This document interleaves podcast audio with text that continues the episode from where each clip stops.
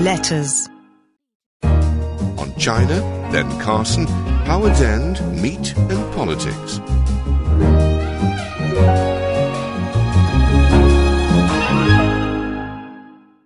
China's diplomatic approach.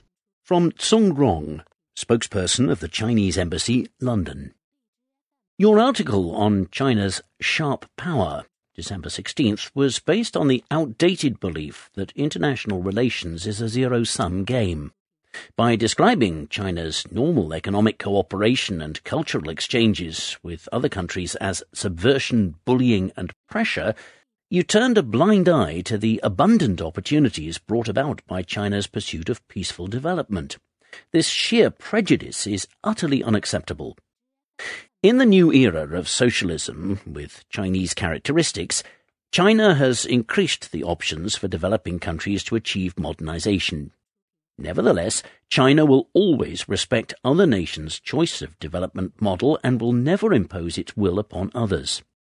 President Xi Jinping declared solemnly in the report of the 19th National Congress that China's development is no threat to other countries and that China will never seek expansion. China opposes the old concept that strength leads to hegemony. Instead, China is committed to blazing a trail, building a new type of international relations and a community with a shared future for mankind based on mutual respect, equity, justice, and win-win cooperation. Countries are increasingly more interconnected and interdependent. Peaceful development is an irreversible trend. We wish that China watchers would replace presumptuous speculation and arbitrary defamation with a positive, healthy, and peaceful approach to China's development, which would contribute to greater mutual trust and cooperation between China and Western countries. From Gary Rawnsley, Professor of Public Diplomacy Aberystwyth University.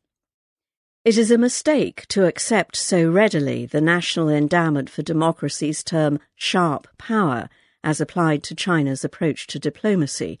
Article at the sharp end, December 16th. We already have an adequate and better known label, soft power. Countries deploy soft power in the form of cultural attraction and familiarity, in the belief that to know us is to love us. That said, we should not assume that soft power is benign by definition. Soft power can have hard characteristics, and this is demonstrated most clearly in China's case.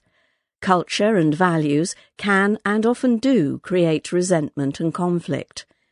For a society that sees a Hollywood movie or programs that promote democracy as agents of a foreign power's propaganda or as cultural imperialism, soft power is far from non coercive and non threatening. In fact, soft power can be more insidious than hard power precisely because it can be embedded and hidden within cultural products and aims to influence thought and behaviour. In this case, to know us may be to hate us or fear us. In other words, China's behaviour, as described in your article, is soft power. It aims to influence, persuade, change opinion and behaviour, and to do so without resorting to the instruments of hard power. We do not need yet more terms. Not so long ago, the fashionable phrase was smart power, but we do need to recognise, as China clearly does, the hard potential of soft power. Dr. Carson is doing well.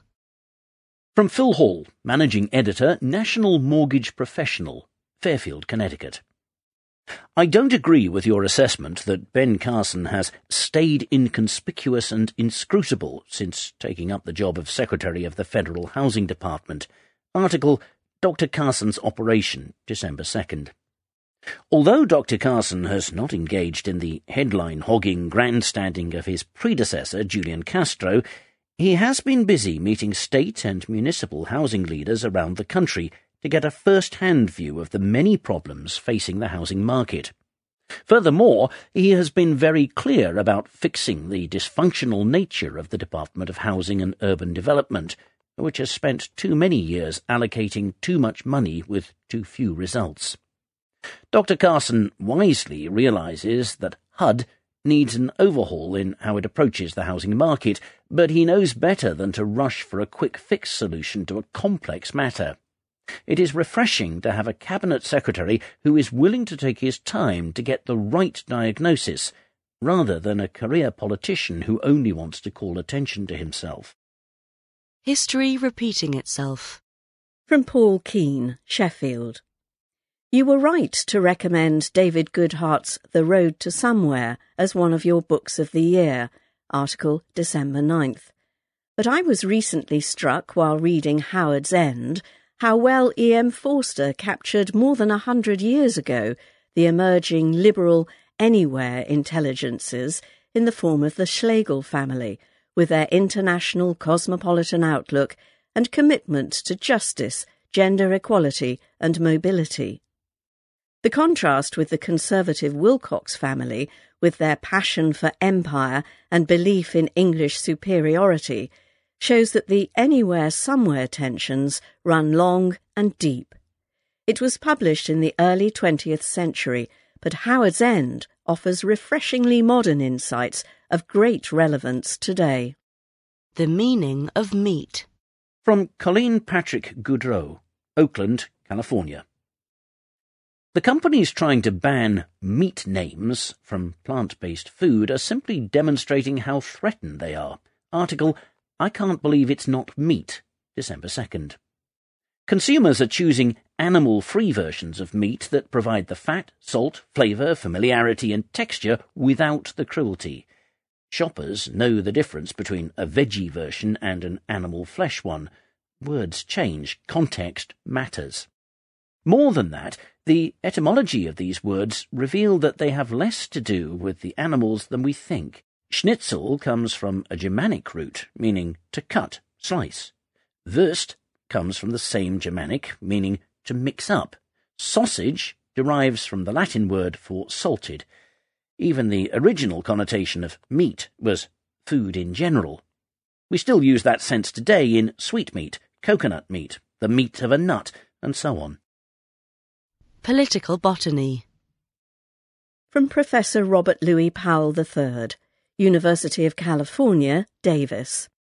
It could well be true, according to a recent book, that people working in the Trump campaign wouldn't know the difference between a caucus and a cactus. Article Lexington, December 9th. But that distinction was once clearly articulated by a man who lived among both, the late Mo Udall, a congressman from Arizona. Upon losing a leadership vote at a caucus of Democratic members of Congress, he stated clearly to reporters that he had learned what the difference is. On a cactus, all the pricks are on the outside.